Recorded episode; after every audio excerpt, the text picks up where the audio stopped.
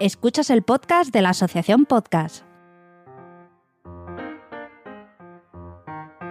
Hola Sansa, ¿qué tal? Bienvenido al podcast de la Asociación Podcast. Hombre, Edu, muy buenas. Bienvenido también al podcast de la Asociación Podcast, que todavía existe, porque llevamos sin grabar desde agosto, si no recuerdo mal. Pues sí, sí, hace ya. La verdad es que es una vergüenza. He estado aquí eh, quitando un poco el polvo y, ha salido una, una, capa bastante espesa, ¿eh? Sí, bueno, lo primero sería pedir disculpas a todos los que nos escuchan por todo este impasse sin grabar, pero el periodo de verano fue por cuestiones obvias de vacaciones y demás. Y luego los dos ha coincidido que hemos tenido bastantes líos personales, profesionales y de tiempo que nos han impedido el podernos organizar. También había algunos plan, algunas cosas planificadas que no se han podido llevar a cabo, con lo cual nos han roto un poco el esquema de lo que teníamos previsto pero vamos a ver si volvemos otra vez por nuestros fueros a hacer las cosas como toca.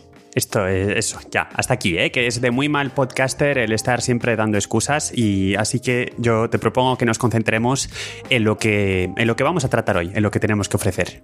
Pues hoy va a ser un podcast un poco distinto del que solemos hacer tú y yo, porque normalmente nosotros nos encargamos del... Casi siempre han sido entrevistas, lo que hemos hecho. Hoy no va a haber entrevista y vamos a hacer un primero un pequeño repaso, no un repaso de las noticias como hacen eh, Porti y Jules, pero sí comentar alguna cosa que creo que es reseñable, reciente y luego pues eh, haremos algo diferente también. Muy bien, pues nada, yo te dejo que me lleves por aquí y yo pues nada, te iré haciendo preguntas y alguna de las cosas que me quieres comentar, pues no sé de lo que, de lo que se trata. Voy a, voy a hacer un poco el papel del oyente que no se entera de nada y que necesita que le expliquen todo. Bueno, pues lo primero sería recordar que fueron las JPod, por fin fueron las JPod, eh, hubo que hacerlas de manera virtual el 14 y 15 de noviembre. y, bueno, pues nada, se realizaron las JPod, también se dieron los premios de las JPod, ahora luego hablaremos de eso un poco en más detalle. Y también se premios de la asociación, sí, efectivamente. Claro, y se hizo una asamblea de la, de, la asociación también ese, ese último día, el 15 de noviembre. ¿Y estas JPod que fueron virtuales, hay algún plan de hacerlas de forma presencial más adelante? Pues efectivamente, las JPod de Gijón eh, se harán nuevamente en Gijón.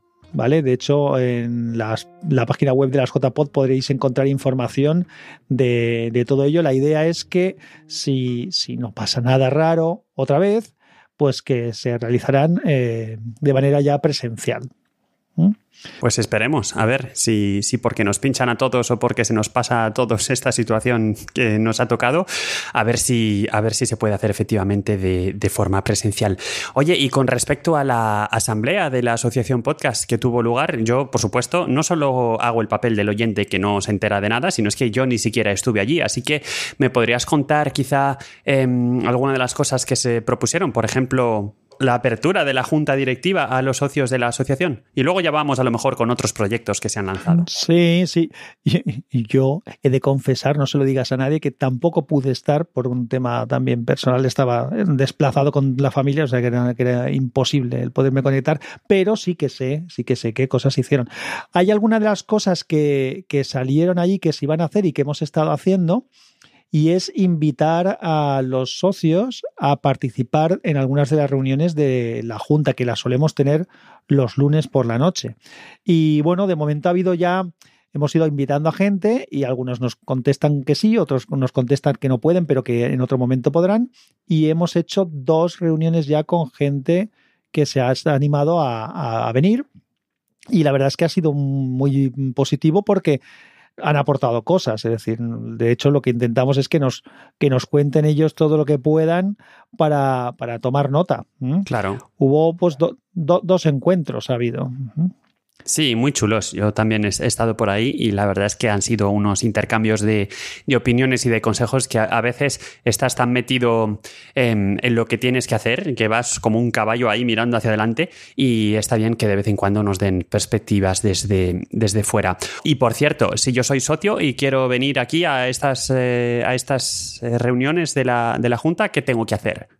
Pues nada, contactar con nosotros directamente, contactar con, la asociación podcast e indicárnoslo o bien por Telegram o por correo electrónico o, de la manera que consideréis más cómoda y, encantadísimos de que vengáis. De hecho, como comentamos, ha habido dos encuentros. En el primer encuentro estuvieron EOBE, que, es conocido, eh, del, al otro lado del micrófono, de Porque Podcast. Sí. ¿vale? También estuvo Antonio Maldonado y, y, Joana Bello. Y, nada, estuvo muy bien. Eh, casi las dos que hemos, eh, hemos tenido, pues hay muchas cosas que, que nos comentan los, los socios que nosotros ya éramos conscientes, pero bueno, es bueno verificar que no solamente lo piensas, sino que te lo están diciendo. Por ejemplo, hemos estado muy, muy ocupados organizando cosas internamente porque había mucha cosa que organizar y hemos fallado, creo, un poquito en la parte de la comunicación y eso es justamente una de las cosas que estamos intentando resolver con estos encuentros. Luego un segundo encuentro. ¿Quién estuvo en el segundo encuentro, Edu? Pues estuvo Idoya, que es eh, oyente más que podcaster, aunque tiene muchos proyectos de podcast en el cajón. Estuvo también Antonio Buendía y tiene Sune, conocido por Gracias Sune, que tiene tantos podcasts que al final, pues mira, lo vamos a dejar aquí. Sí, sí. Pues nada, Sune además, eh, en concreto para el tema del podcast, nos hizo alguna serie de, sugerencias que iremos analizando y viendo si son viables, porque interesantes son, indudablemente, pero luego tenemos que ver que, sean poder, que puedan ser viables con, nuestra, con nuestras posibilidades. Eso es.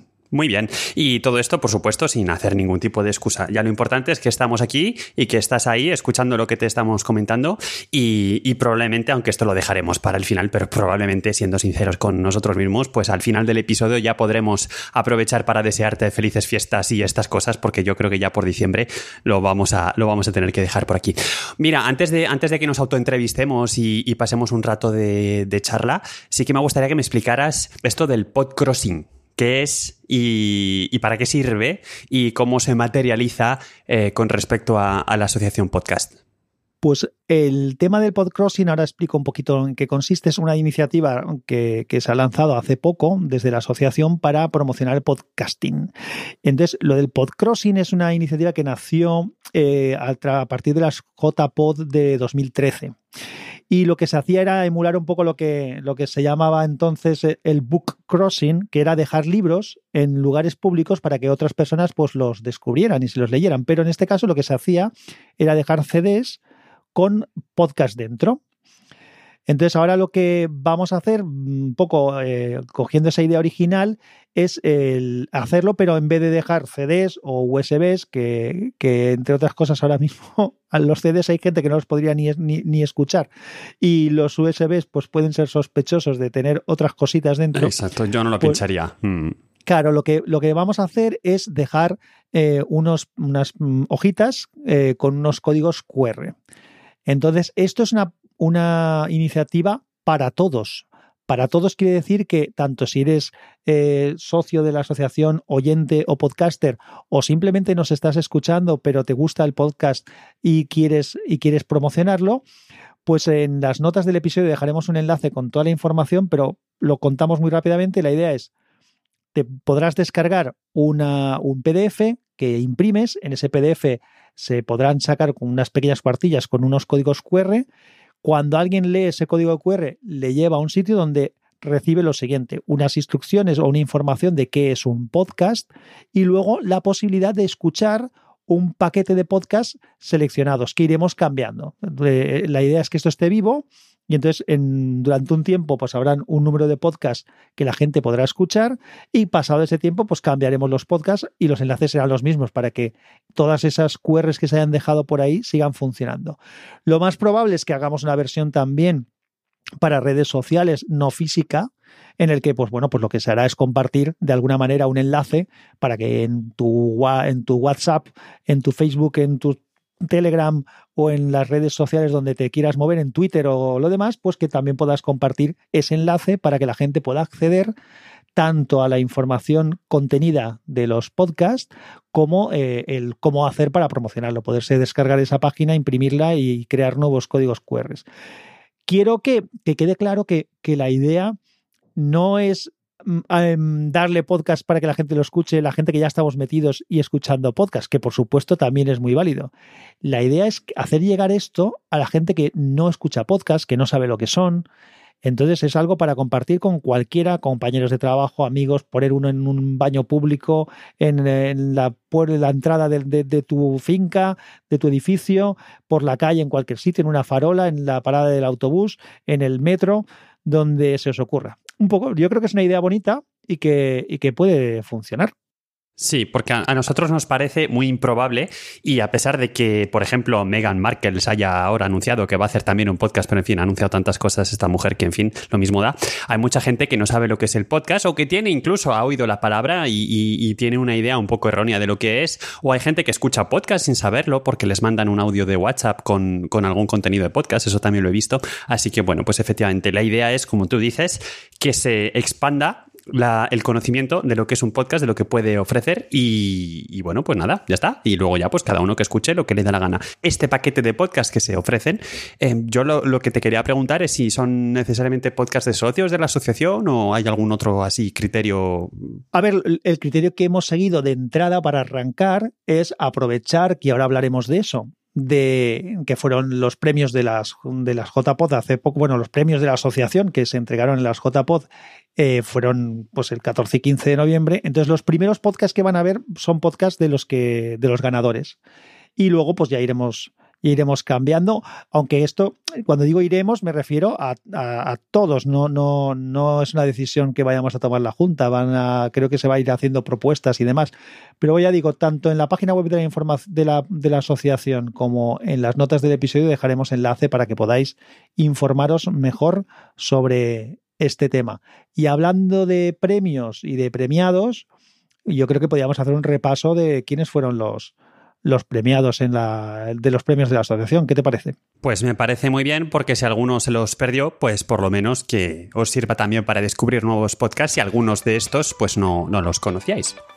E intentaremos dejarlos enlazados también en, la, en las notas del episodio. Eso es, pero bueno, por si acaso estás escuchando este podcast de la Asociación Podcast mientras estás ahí fregando con los guantes y, no tienes ningún asistente virtual, también te lo vamos a contar. Y luego ya, pues efectivamente, eh, lo dejaremos también en las notas y los podrás buscar en tu podcatcher favorito. Pues como, como sabéis, los premios están eh, organizados por categorías. Entonces, pues bueno, si te parece, digo yo una categoría y el premiado, y, o digo yo una categoría y tú el premiado, y luego tú dices la siguiente categoría y yo el premiado. Lo hacemos como si fuera casi aquí una entrega de premios. ¿Qué te parece?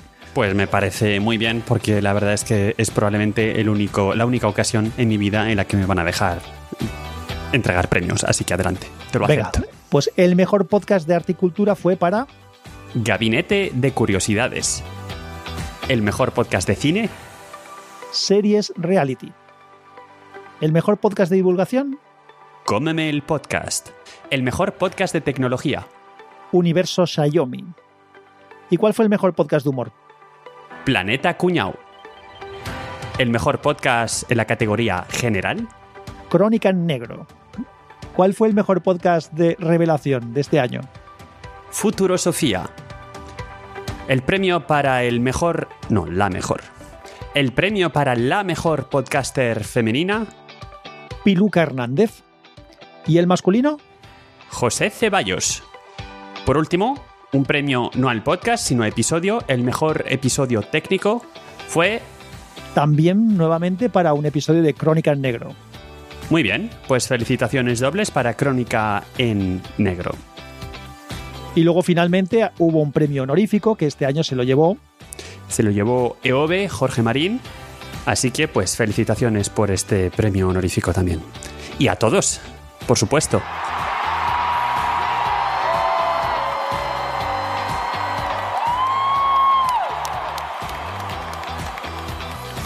Bueno, aparte de, los premios de la asociación, también recientemente se entregaron los premios de, de Asespot, la asociación de escuchas de, podcasting. Y el premio eh, fue para el podcast El Respeto. Así que enhorabuena también para, para ellos también.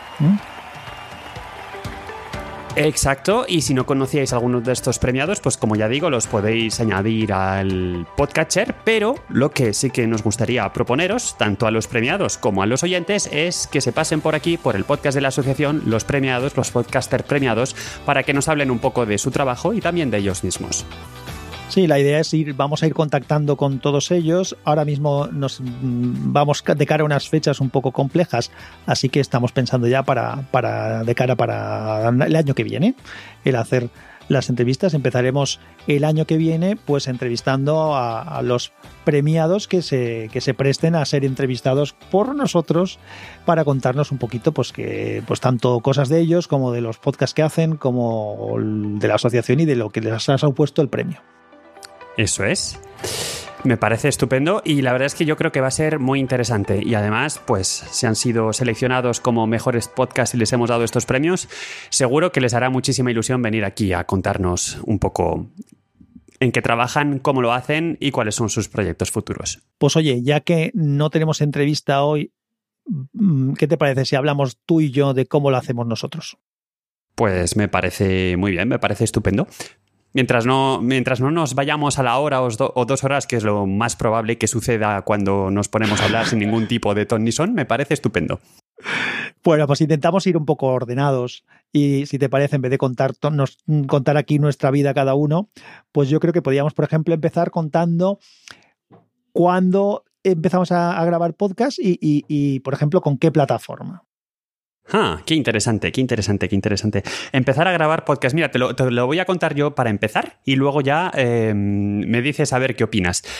Yo empecé a grabar podcast muy tarde. En el, primer podcast oficial que, digamos, saqué, pues lo, saqué a finales del 2017, o sea, al final en 2018. Así que pues llevo dos años con, con el podcast. Pero lo que sí que es cierto es que en el 2005, qué horror, por favor, qué, qué, edad, en el 2005 eh, monté una radio online y en esta radio online lo que hacía era eh, programas en directo y, em, y, los que no eran en directo pues eran podcasts en realidad porque los grabábamos y los, y los editábamos antes y luego lo que pasaba es que se emitía en la radio online a una hora predeterminada. O sea que era realmente una radio online en la cual no, era bajo demanda, pero sí que es cierto que había pues ya pues podcast al final, porque los episodios pues eran eso. Y luego pues nada, se me quedó la mosca detrás de la oreja, uno creció y pues en el 2018 empecé a, sacar un podcast más en el sentido, en el sentido habitual de la cosa. Los, lo de la radio online, pues no merece la pena. Utilizaba un servidor Icecast y eh, para los podcasts, pues tengo dos. Uno que es más de aquí te pillo, aquí te mato, para el cual utilizo la plataforma Anchor, que es también la que utilizamos, por cierto, para el podcast de la Asociación Podcast. Y para el otro podcast que tengo, que publica menos a menudo, pero lleva más edición y demás, pues lo tengo alojado directamente en un servidor WordPress que algún día me lo acabarán pirateando y ya veremos cómo queda esta historia. Pues lo mío, yo, yo siempre cuento lo mismo cuando me preguntan. Lo primero es que nunca me acuerdo exactamente del año en que empecé a grabar ni nada, ya hace algunos años. Lo que sí que me pasa, y por eso digo que lo cuento siempre, porque, porque aún, aún me sucede, es que realmente yo no era consciente de que estaba haciendo de podcaster hasta que lo hice en solitario, porque yo empecé realmente con el podcast con la gente de wintablet.info con los que colaboro desde hace muchísimos años.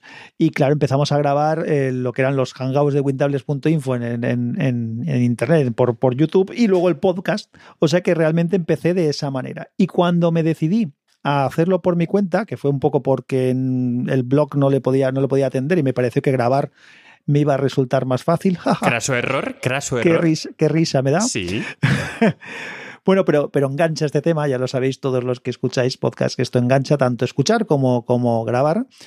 Pues empecé a grabar en Spreaker inicialmente con el tema gratuito, con la, con el, contrato, bueno, con, con, la cuenta gratuita que tienen ellos, se me quedaba un poco corto el tiempo, ya no porque no fuera suficiente, sino porque era como una espada de Damocles que tenía ahí encima y, y eso no me hacía, no me permitía trabajar o hablar con comodidad.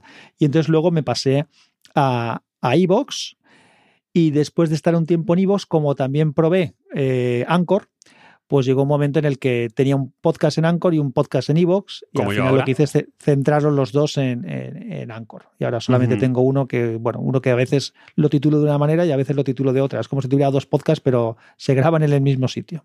Sí, y entonces, bueno, pues tenemos exactamente dos filosofías totalmente distintas y pues nadie tiene razón o está equivocado, pero es verdad que, bueno, pues um, un feed en el cual ofreces dos productos distintos o dos feed con dos productos distintos, pero eh, obviamente la audiencia no va a ser la misma. Aprovecho para decir, porque has dicho ya lo de que lo del tiempo era como una espada de Damocles, y todavía no he dicho yo en este episodio del podcast de la Asociación Podcast que tu espíritu, tu capacidad de síntesis es, es a lo mejor limitada, con lo cual es verdad que entiendo el hecho de que necesites mucho tiempo para poder efectivamente expresarte como tú lo deseas. Qué cabronazo que eres.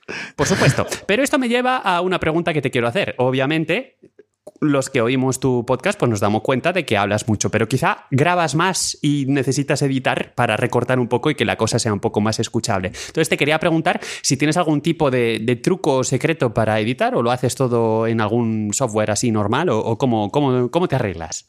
Bueno, mira, te, contesto y te introduzco otra cosa en la pregunta y así lo, lo haces tú también después. Muy bien porque como todo el mundo le gusta, un poco la gente que nos dedicamos a esto, le gusta saber también que los micros que usamos y, demás, pues te, lo cuento también. Yo empecé grabando con el móvil y con el, con el, manos, con el auricular con manos libres del móvil. ¿Vale? Vale. Y cuando empecé, empecé con Spreaker era todo de directo, era todo de una, no, no había edición de ningún tipo. ¿Vale? Luego cuando empecé, empecé con Evox tampoco había edición de ningún tipo. Iba y estaba grabando de la misma manera, ¿eh? con, el, con el móvil y con el móvil y con, y con el manos libres, con el, auricular este que tiene el manos libres. Luego compré un micro boya, un micro de estos lavalier, de estos de solapa, ¿vale? Y fue un cambio bastante bueno. Eh, se notó mucho la, diferencia de, grabar así. Y seguía grabando con el, con el móvil. Grababa en el, en el móvil y luego pues lo subía al servidor que correspondiera. Y luego ya algún día me dio por probar Audacity, la, aplicación Audacity. Al principio no me funcionaba muy bien porque eh, la tarjeta de sonido que tenía era muy mala y, no, no, cogía un nivel de, nivel de grabación suficientemente bueno, entonces no me, era, no era práctico. Sí que edité lo que grababa en el móvil, lo subía a Audacity, o sea, lo, lo subía al ordenador, lo editaba en el ordenador y, a marcha. Sobre todo los, los, capítulos, digamos, más serios. Los que, porque de esos dos podcasts juntos que tengo, uno es más informal y el otro es un poco más formal. Entonces, el que es más formal sí que lo empecé a editar con Audacity. Ya te digo, y sigo utilizando de momento Audacity. Tengo que cambiarme, ahora me contarás tú, tú cómo lo haces tú, pero tengo que cambiar. Y los micros también modifiqué. Llegó un momento en el que me compré un micro Behringer XM8500, que es un microdinámico, que fue un cambio muy importante porque cuando grabo en casa eh, lo hago en dos sitios distintos y en uno de ellos hay mucho eco. y el, tema del, el tema del micro me, mm, dinámico me ha ayudado mucho porque quita muchos ruidos de fondo, me mitiga bastante el tema del, del eco. Inicialmente además lo hice con un cable de estos que van directamente al USB, porque el micro este es con conexión XLR, pero compré un cable que lleva ya su interfaz USB, entonces metía por el ordenador y eso sí que me permitió ya grabar directamente con Audacity y eso fue un cambio radical, porque ya grababa directamente con el software en el que iba a editar. Y luego ya me compré una mesa de mezclas y luego pues otra mesa de mezclas. Ahora tengo una Yamaha AG06 que estoy muy contento con ella. Muy bien. Oye, pues muy, muy interesante. Eh, yo la verdad es que empecé, a ver, bueno, aparte, en la etapa, en la etapa de 2005 tenía un, un, micro dinámico que lo compré en el corte inglés eh, por 8.000 pesetas, me acuerdo, muy bien, estupendo. Y que iba conectado, em, era XLR, pero venía con un cable eh, jack. Y entonces, pues esto iba conectado a una mesa de mezclas completamente analógica, donde yo enganchaba un radiocassette y al final, pues esto sacaba ya la señal mezclada y esto, pues lo metía en el puerto de entrada del ordenador y esto ya me permitía hacer eh, la radio online. Es decir, que al final empecé con lo más difícil, ¿no? Es decir, en directo o falso directo, pero en cualquier caso en directo, sin software de edición.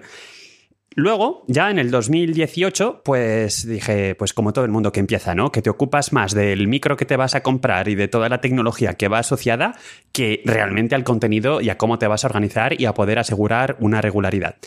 Y entonces, pues, pues nada, uno lee por ahí y se da cuenta de que a uno le dicen, pues sí, un micro, el micro no sé qué está muy bien. Bueno, me compré uno de estos kits que no rápidos con, con una interfaz de audio, con, un, no sé, eh, con unos auriculares y con un micro de condensador. Y así grabé mi primer podcast. Se puede escuchar todavía en el feed y la verdad es que vaya vergüenza en el sentido del eco. Bueno, aparte de lo de E, M, A, pero en fin, eso todavía no me he curado, aunque me he mejorado, pero es verdad que había un eco terrible. Así que el primer consejo que se puede dar, aparte de microdinámico de condensador, que claramente hace falta un microdinámico cuando uno está grabando en casa, pero sobre todo el primer consejo es déjate de micros y de historias y ponte en una habitación que no tenga demasiado eco. Tampoco se trata de meterse en el armario de la ropa, que por cierto funciona muy bien, pero bueno, en fin, intenta no estar en un, no sé, en un garaje, que al final en un garaje con el micro más caro del mundo vas a tener una calidad de sonido terrible. Bueno, entonces, ¿qué sucedió? Que me dije, esto no puede ser, vaya vergüenza ajena. Em, de hecho, todavía me sorprendo a mí mismo de no haber borrado ese primer episodio del feed. Y entonces pues me compré un micro, un micro dinámico que si te digo la verdad no sé cuál es el modelo porque estoy hablando delante y si me pongo a mirarlo, a ver, pues sí, es un Electro Voice, pero no esta, no esta versión muy cara de radio. La verdad es que tiene un, tiene un sonido de radio que me gusta mucho este micro y, funciona muy bien. Pero es la versión china low cost, em, que no sé, la verdad es R, R algo, R algo, no te sé decir. Pero en fin, un micro dinámico de estos casi un poco largos, un poco cilíndricos, em, que recuerdan a los, a los antiguos micros de, las estaciones de radio. Y esto va conectado pues, por, por XLR a una, a una interfaz de audio em, cuya marca tampoco conozco, pero es poco, poco importante. Y luego, pues aún así caí un poco en la trampa de comprar cositas y demás. Eh, acabé con una grabadora Zoom y la verdad es que la grabadora Zoom sí que la he utilizado cuando he tenido que grabar con gente, porque al final grabar directamente al ordenador está muy bien cuando estás solo, pero si tienes que hacer algo con alguien, pues ponerse todos alrededor del ordenador, pues me parece poco, poco práctico. En cuanto al software, pues yo empecé también con Audacity, como todo hijo de vecino, y la verdad es que tú dices que tienes que cambiar, pero yo no entiendo por qué lo dices, porque realmente el Audacity funciona muy bien, salvo que tengas algún otro tipo de necesidad, y en ese caso ya, pues sí, mejor, porque el Audacity se queda corto en lo que es edición de multipista, porque el Audacity es un software que tiene edición destructiva, es decir, que cuando le aplicas, por ejemplo, un filtro a, a un fichero de audio o cuando le cortas un trozo a un fichero de audio y lo grabas, pues eh, perdiste el trozo. Y sin embargo, pues están los, eh, los software no destructivos, que hay un montón. Seguro que habéis oído hablar del, pues no sé, el Audition, el... el ¿Cuál es el de, el de Apple? ¿Cómo se llama? Ahí, no sé, bueno, el GarageBand. el GarageBand también. Todos estos permiten editar el, audio, pero sin realmente modificar el fichero. Es decir, que se graba en un archivito, se dice, bueno, pues aquí me coges el segundo tal al tal, a este le aplicas tan filtro, etcétera, pero el fichero queda intacto. Con lo cual, puedes, al final, a lo que se resume es a poderle dar al botón de deshacer todo el rato y cambiarlo todo y mover las cosas de izquierda a derecha. Puedes hacer multipista, está muy chulo. Yo utilizo eh, uno que se llama Reaper, que me consta que no soy el único que lo utiliza. El Reaper tiene dos ventajas, varias ventajas. Una de las ventajas que no cuesta nada. Puedes comprarlo, que es un, precio módico, que es una especie de donación al final, lo compras una vez y ya está, es licencia para siempre, pero si no quieres pagarlo, pues simplemente al principio esperas un ratito y lo puedes usar sin ningún tipo de limitación. Es compatible con un montón de plugins, de efectos profesionales. Lo único es que, bueno, pues siendo honestos conmigo mismo, el Reaper es un software que es muy potente, a veces puede ser incluso demasiado complejo y que también sirve para hacer producción musical. Es decir, que hay otros softwares quizá más caros, pero que están más eh, enfocados a hacer simplemente podcast, como puede ser, por ejemplo, el Hindenburg. O sea que, bueno, Reaper tiene sus ventajas, pero también tiene los inconvenientes. Tiene una curva de aprendizaje un poco complicada, pero es verdad que una vez que te das cuenta de todo lo que puedes hacer con él y empiezas a tener tus macros y empiezas a poner tus atajos de teclado y tus plantillas y demás, pues la verdad es que vas muy rápido haciendo la edición y los resultados pues quedan bastante bastante, chulos.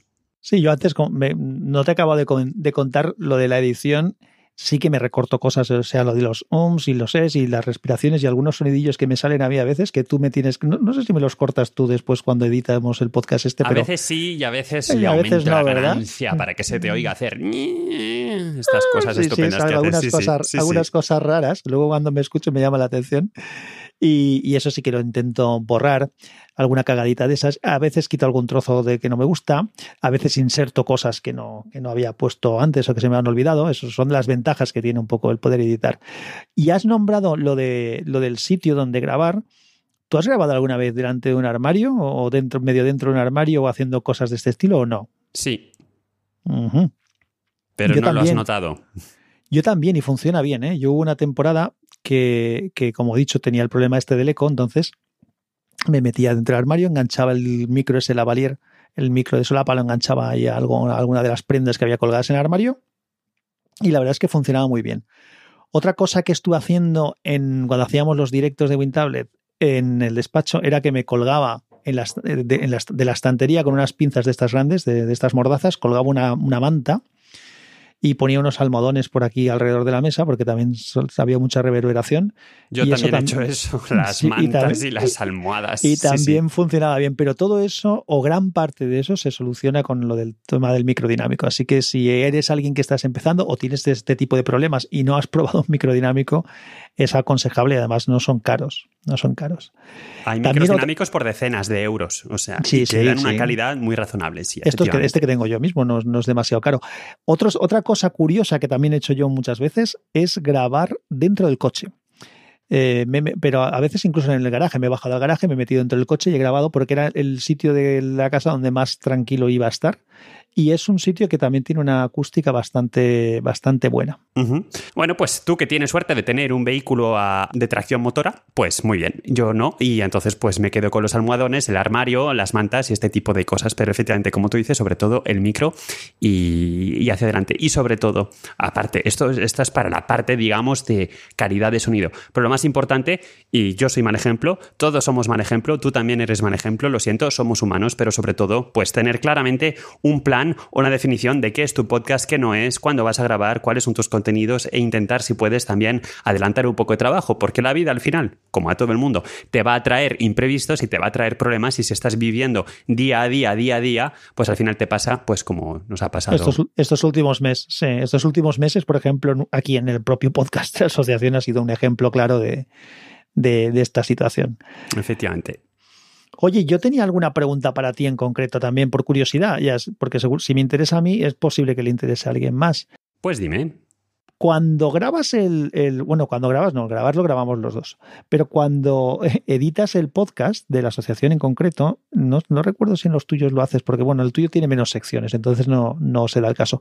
Las, las diferentes secciones, cuando, sobre todo cuando hacíamos los podcasts conjuntamente con, con Porti y Jules, que lo grabamos todo por separado, pero luego sí. el podcast se pone junto, yo he visto que las notas del episodio tú pones unos enlaces de manera que si tú pinchas en el enlace vas directamente a esa, a esa sección del podcast para poderla escuchar, como si fuera un guion en, un DVD, por ejemplo. Yo eso en el Audacity, por ejemplo, hay una cosa que como yo grabo, uso mucho el Audacity también para grabación de música y, cosas de este digitalización de música, sí que puedes hacer segmentos y lo he probado una vez, digo, a ver si graban de los segmentos eh, luego cuando lo, exporto al, archivo de audio salen estos marcadores o algo, pero no funciona así, no es tan sencillo. ¿Cómo, cómo funciona eso, Edu? Pues eso se llaman em, marcadores de, capítulo y son unos metadatos que van en el fichero MP3. Tú has dicho que yo lo pongo en las notas del episodio. Eso es otra cosa. Es decir, en, algunos podcatchers, pues, si pones la nota de los episodios en tal minuto hay tal tema, en tal minuto hay tal sección, y pones la lista en las notas del episodio, en algunos podcatchers eso se va a convertir en enlaces en los que puedes pinchar y te va a llevar a ese minuto. Pero eso es otra cosa distinta de los marcadores de capítulos. Los marcadores de capítulo van dentro del fichero MP3 y entonces cuando los escribes, los escribes cuando generas tu fichero MP3 desde el programa que uses para generar tu MP3. Y entonces algunos podcatchers, una vez más, son capaces de leer estas informaciones del MP3 y Em, al final te presentan a través la interfaz también la lista de los capítulos, cuánto dura cada uno y posibilidad de acceder directamente a cada uno. Efectivamente, yo esto lo he hecho en el podcast de la Asociación Podcast, sobre todo cuando eh, teníamos los episodios con Porti y también con la entrevista, por si alguien quería solo escuchar la entrevista o solo escuchar a Porti y a Jules, o en fin, que, que no se tuviera alguien que escuchar o andar, andar pasando de una sección a otra manualmente en un podcast de más de una hora. No he encontrado, y a lo mejor algún oyente va a venir y por favor, venid y contádmelo, pero yo no he encontrado forma gratuita y fiable de hacer esto. Entonces, hay dos, soluciones que yo conozco. Una, el Hindenburg. El Hindenburg es un software que cuesta una pasta, eh, pero que está, la verdad, optimizado para pues, radio y podcast. En el Hindenburg te puedes grabar, él solito aplica una serie de filtros y, niveles, etcétera, y está muy bien. Hace también edición multipista no destructiva, o sea que está, está muy bien, pero ya digo que es un software que no es gratuito y que cuesta bastante. Y en el Hindenburg le puedes indicar este capítulo, le puedes poner las marcas de episodio. Mira, esto, esta sección se llama así, y lo pones con una flechita y lo indicas, y cuando generas el MP3 desde el Hindenburg, pues ya viene con estos metadatos. Otra solución que es semi gratuita, depende de lo a menudo que, que publiques, es utilizar, y esa es la que yo utilizo para el podcast de la asociación, es la solución en Internet que se llama Auphonic, es, eh, lo pondremos en las notas hace falta, Auphonic se escribe A-U-P-H-O-N-I-C, auphonic.com. Es un servicio web en la nube en el cual tú le puedes subir un audio y te, hace un montón de cosas. Le puedes aplicar filtros, te puede quitar ruido, eh, te lo convierte de un formato a otro. Eh, de hecho, está montado de forma que puedes incluso automatizar tu flujo de trabajo, ¿no? Y pues cada vez que encuentres un fichero aquí, me lo subes a Spreaker. O sea, y aplicándole esto un filtro y poniéndole esta música al principio y poniéndole esta música al final. O sea, que Auphonic es una cosa muy, muy potente y yo lo utilizo principalmente para dos cosas. Uno, para aplicar filtros y, y nivelar, porque también Auphonic, tanto como Hindenburg, te permite exportar a un nivel de, no sé cómo se dice en castellano, porque a veces el castellano me falla, si lo sabes tú, un nivel de loudness, que se llama, a un nivel de loudness específico. Entonces, en principio se supone que los podcasts tienen que tener un, nivel de loudness eh, específico eh, que al final no, es realmente el nivel, no es, no es poner un limitador, no es poner un compresor, es eh, modificar todo el audio para que tu oído lo perciba siempre con el mismo volumen, que no es lo mismo que, que la forma de onda esté siempre al mismo nivel, no es la misma cosa. ¿Cómo, se dice loudness, sabes? Hombre, loudness en alta fidelidad eh, siempre se le ha llamado también loudness. En alta fidelidad lo que hace el loudness es reforzar un poquito los graves y los agudos porque son las dos los extremos de frecuencia son los que más mal se perciben cuando el nivel de, de, la, de la música es bajo, cuando tienes un bajo nivel de un volumen bajo los agraves y los agudos son los que más sufren. Entonces, el loudness en, alta fidelidad sirve para eso, pero yo siempre lo he conocido como, como loudness, no, no. Tiene una mala traducción, una traducción compleja. Efectivamente. Pues dejémoslo en loudness, nivel de, de, loudness. Y si alguien nos quiere corregir, porque en la industria se utilice otro tipo, de, otro tipo de término en castellano, pues adelante. Entonces yo utilizo el Auphonic para manejar el loudness del audio y ya aprovechando aprovechando, te permite también en la exportación generar un MP3 con las marcas de episodio. Las marcas de episodio las puedes poner porque tiene una interfaz donde tú puedes poner en tal minuto tal episodio, tal minuto tal episodio, que es un trabajo bastante manual, pero también hay muchos editores, como por ejemplo en el Reaper. En el Reaper puedes poner tú tus marcas en el Reaper y luego esto lo exportas en un fichero que lo puedes simplemente arrastrar dentro de Auphonic y ya él ya se, apaña. La ventaja de poner tus marcas en un editor como Hindenburg o incluso Reaper con este paso intermedio es que pues si luego editas las cosas o las mueves más hacia el final o pones un audio que al final te, te descabala los números, pues no tienes que volver a escribir el, minuto y segundo, sino que ya se adapta el, el solito. Así que básicamente este es el truco. Ya digo, Auphonic es semi gratuito porque tienes dos horas de procesado de audio al mes gratuito. Y si quieres ir más allá, pues entonces tienes que comprar créditos. Y Hindenburg, pues no sé cuántas centenas de euros cuesta esta cosa, pero en fin. Yo sé que una vez al año, en el día de la radio, es más barato, pero aún así cuesta un pastizal. Así que quizá para empezar no sea la mejor opción. Pues muchas gracias por descubrirme el tema, porque la verdad es que era algo que me interesaba y ya te digo que yo había hecho algún experimento con eso, porque la Audacity, por ejemplo, permite hacer segmentos, o sea, tú puedes coger segmentos del audio y etiquetarlos. Eso, por ejemplo, por si alguien no lo sabe, que es interesante ya puestos, aunque es otro tema que no tiene que ver mucho con el podcasting, pero bueno, a lo mejor a alguien le puede interesar. Si tú haces segmentos en Audacity y luego cuando vas a exportar audio le eliges una cosa que es exportar múltiple, lo que hace es que te exporta cada segmento como un archivo de audio independiente. Entonces, por ejemplo, si digitalizas un disco, que es algo que hago yo mucho, pues tú metes todas las canciones como va todo de un tirón pues tú seleccionas cada trozo de canción lo que es, le pones el nombre de la canción, exportas múltiple y hace eso. Entonces yo tenía la, ilusión de que si hacía los segmentos y los exportaba a un único audio, a lo mejor sí que guardaba esas, esas marcas, pero si lo hace, mm, todavía no sé cómo, así que aprovecho igual que has hecho tú para que si alguien de los que nos está escuchando sí que sabe cómo hacerlo o sabe cómo hacer esto de una manera distinta a la que has explicado tú, que, nos ilustre. Pues sí, porque ya te digo que yo he pasado horas y horas eh, con señor Google buscando, descargando aplicaciones, probando y no he encontrado ninguna fiable, fácil y gratis que me permita hacerlo sin ningún tipo de, de limitación. Así que efectivamente, orejas abiertas. Oye, y otra cosa, ¿dónde eh, porque eso es algo que también si alguien no, lo ha usado nunca o está empezando, igual le puede interesar. Eh, ¿Dónde se pueden encontrar las bases de sonido para, para, enlazar pues, una, una, sección con otra o para las entradas, las salidas y demás? Tú también has también utilizas bases de datos de sonido cuando haces la, la producción del podcast. Sí, a ver, mm, por completar el tema anterior, que quede clarísimo, porque yo sé que tenemos mucho tiempo de audiencia, ni Sansan ni yo somos otra cosa que aficionados. No pretendemos tener ningún tipo de dominio del tema de la edición de audio ni nada. O sea que no estamos pontificando y no estamos dando respuestas definitivas y no estamos sobre todo dando la verdad, la última verdad y nada más que la verdad. Dicho esto, para responder a las preguntas de las bases de datos, bueno, pues hay, hay dos temas. Uno, hasta qué punto la música libre es libre, la puedes poner o no la puedes poner. Eso es todo un tema legal que nos daría para horas y que yo tampoco domino en absoluto. Pero, en principio, toda la música libre de derechos no significa que la puedes poner sin más. En general, te van a pedir atribución. Es decir, que por lo menos en tus notas del programa deberías poner esto lo he encontrado aquí, etcétera, etcétera, etcétera. Sitios libres, bueno, pues yo creo que los, sospechosos habituales son el, Jamendo.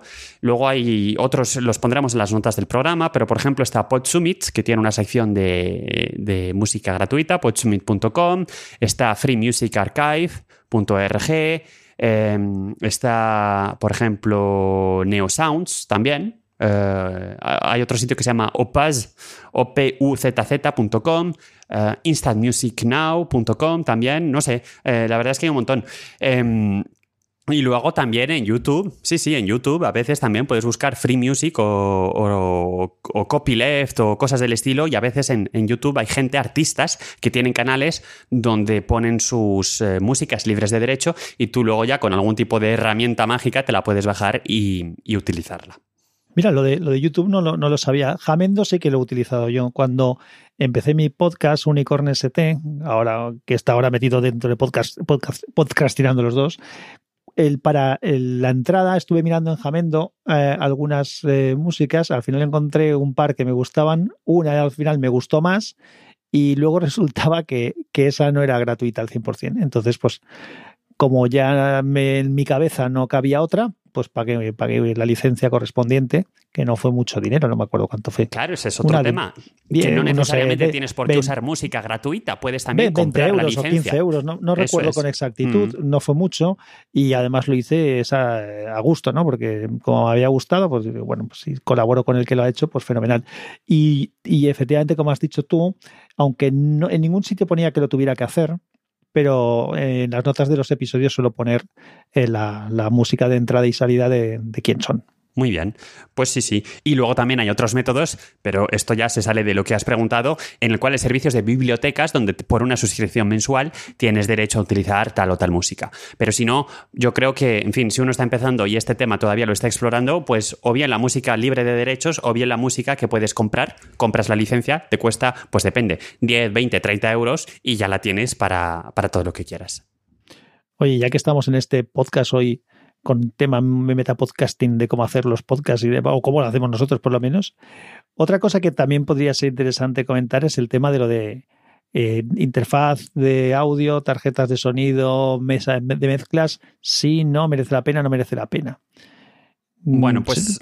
Cuenta tu opinión y luego de la mía, yo si quieres. Sí, bueno, lo primero quizás sería eh, referir a todo el mundo al curso de hardware de la Asociación Podcast, donde estos temas se tratan también. Ver qué es una cosa, qué es la otra, ventajas e inconvenientes. Mira, podríamos ponerlo, también lo lanzaremos si nos acordamos en las notas del episodio. Vete apuntando todo lo que poner en las notas, porque a mí ya se me está, se me está escapando el tema. Em, bueno, pues depende de lo que estés buscando. Hay, yo sé que se suele decir que hay em, dos al final dos em, alternativas, que es la, interfaz de audio o la mesa de mezclas. A mí me gustaría presentar tres, eh, que también es la grabadora. Porque muchas grabadoras te permiten también utilizarla como interfaz de audio. Y yo al final es lo que uso, es esta tercera opción. Eh, la Zoom, Está muy bien porque me la puedo llevar por ahí eh, para grabar encima de una mesa o en casa de quien sea, aunque como te lleves por ahí también los pies de micros, joder lo que pesa la cosa, ¿eh? Y eh, cuando la tienes en el PC, pues te sirve de interfaz de audio también y la puedes utilizar tranquilamente. Y la verdad es que tiene una calidad muy, muy decente. Depende. Si, yo creo que si grabas en movilidad, em, si grabas en movilidad, una alternativa sería esta. O quizá una mesa de mezclas que tenga capacidad autónoma de grabación. Si no, la interfaz de audio, si siempre vas a estar en el mismo sitio. Sobre todo que si vas a estar en el mismo sitio y vas a grabar tú solo, no veo el interés de una mesa de mezclas. Yo. Una mesa de mezclas para mí es algo que utilizas cuando tienes que mezclar. Y mezclar es por lo menos dos micrófonos. Pues te cuento yo lo que opino. Yo creo que lo mínimo imprescindible con lo que puede uno sobrevivir, de hecho es como empecé yo, es con un móvil. Teniendo las precauciones típicas, si a se te ocurre grabar con el móvil, por ejemplo, Anchor permite incluso grabar como si estuvieras una conversación. Le das a grabar, te pones el móvil en la oreja y, hablas como si estuvieras hablando con alguien. También te digo, disculpa que te interrumpa, pero en, a ver, obviamente también hay micrófonos USB ¿eh? que se pueden enganchar al, eh, ordenador. estábamos simplemente en esta dualidad que tú, que tú presentabas entre la interfaz de audio y la mesa de mezclas. Sí, sí, no, no eh, era por completar, porque como tú ya has explicado bastante bien, pues el, el, móvil ya es una opción. Luego al móvil, si le pones un, micro, como, un micro de estos de solapa, como el que, tengo yo y uso muchas veces. Yo ese micro lo llevo siempre en la mochila, siempre. Entonces, pues bueno, si en algún momento tengo ocasión, en cualquier circunstancia, pues puedo conectarlo al móvil, grabo en el móvil y ya está.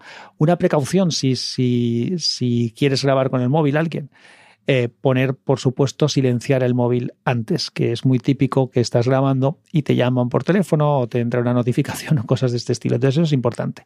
Y lo de la mesa de mezclas y la interfaz, eh, yo una de las cosas, yo primero me medio regalaron una mesa de mezclas analógica con un pequeño interfaz intermedio para poderla conectar por USB al ordenador.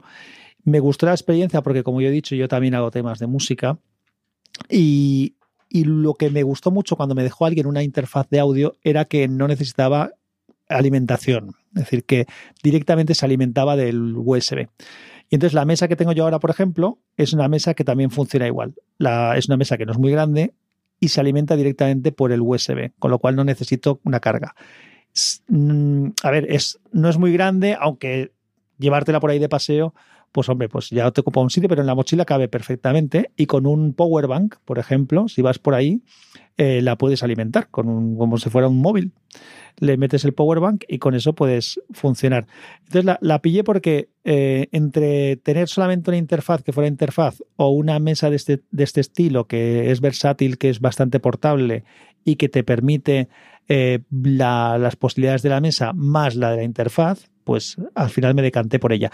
Pero no es en absoluto necesario, porque como tú has dicho, puedes coger o un micro con USB o un cable XLR, USB que funcionan muy bien y, no necesitas ni mesa ni necesitas nada o puedes utilizar, que no lo hemos comentado y que algún día tendríamos que hacer algún capítulo para hablar de ello, puedes utilizar mesas virtuales como, como VoiceMeter, por ejemplo. Uy, sí, eso, eso tiene capítulo aparte, entera. Sí, sí. No vamos ni a entrar porque eso tiene tanta versatilidad que, que, nos enrollaríamos aquí, pero, pero bueno, existen mesas de mezclas, mezclas virtuales como este Voice Meter que permite jugar mucho cuando, cuando tienes pues, un micro de este estilo. Mm. Y nosotros mismos lo hemos utilizado en, en, el, en, este mismo podcast cuando hemos tenido que entrevistar a gente para aislar sus pistas y meter una llamada de Skype y luego un, un bueno, Hangout se va a decir, pero la verdad es que se llama Google Meet, en fin, da igual. Pero sí, todo este tipo de cosas te permite al final, sin tener ningún tipo de hardware, eh, enrutar las pistas de audio de un programa a otro, a un programa de grabación, mezclar, aplicar efectos, en fin, efectivamente. Es también una, una alternativa, porque a partir del momento en el cual tienes un micrófono que se conecta al ordenador, y el resto de tus fuentes de audio están, viven dentro del ordenador, pues tampoco a lo mejor tiene ningún sentido sacar el audio por un cable y volverlo a meter. Efectivamente. Y ya que hemos hablado de cómo grabar un podcast, ahora tendríamos que empezar a pensar en cómo acabarlo para no irnos a más tiempo del necesario, porque como tú has dicho antes, ponernos a hablar de estos temas que a todos nos gustan, pues eh, podíamos estar aquí media, media tarde. Pues Así que no sé si desear las fiestas Y, emplazarlos a, las entrevistas que vamos a tener con los ganadores de, los premios de la asociación. Pues nada, eso. Os, eh, os escuchamos, os escuchamos, no. O a ver, espera, no. Os escuchamos, no, no voy a, recapitular que, esta equivocación que estoy teniendo ahora mm, la quiero aprovechar. Iba a decir que nos escuchamos o nos escucháis, eh, eh, esperamos que nos escuchéis en próximos capítulos con las entrevistas como ha hecho Edu, pero eh, los escuchamos, a mí me gustaría que también fuera así, así. Siempre lo decimos y vamos a insistir nuevamente. Este podcast es el podcast de la asociación. Aquí estamos nosotros haciéndolo porque alguien tiene que hacer algo para que el podcast salga. Pero el podcast es un podcast de todos, así que todos y todas sois bienvenidos a grabar, a mandar audios para que los pongamos o a realizar un programa vosotros si queréis o a, ser entrevistados o a venir a contarnos cosas o darnos ideas o lo que queráis. Esto es de todos, así que sí que nos podríamos escuchar. Efectivamente, para contactar también en las notas. Otra cosa más, apunta Sansa, otra cosa más para las notas. Apunta, apunto. Eh, podcast arroba es quizá el método de contacto más sencillo para aseguraros de que vuestros mensajes llegan a, a, los que nos ocupamos del podcast, pero si no, los métodos de contacto habituales de la asociación y ya nos mandan el mensaje a nosotros. Pues nada, un abrazo fuerte a todos, que todo el mundo se cuide, que lo pase bien si puede y nos escuchamos en breve. Un abrazo, Edu. Un abrazo, disfruten todos ustedes de la familia, pero no se mezclen más de lo necesario también, por favor. Y nos escuchamos, efectivamente, en los dos sentidos el año que viene.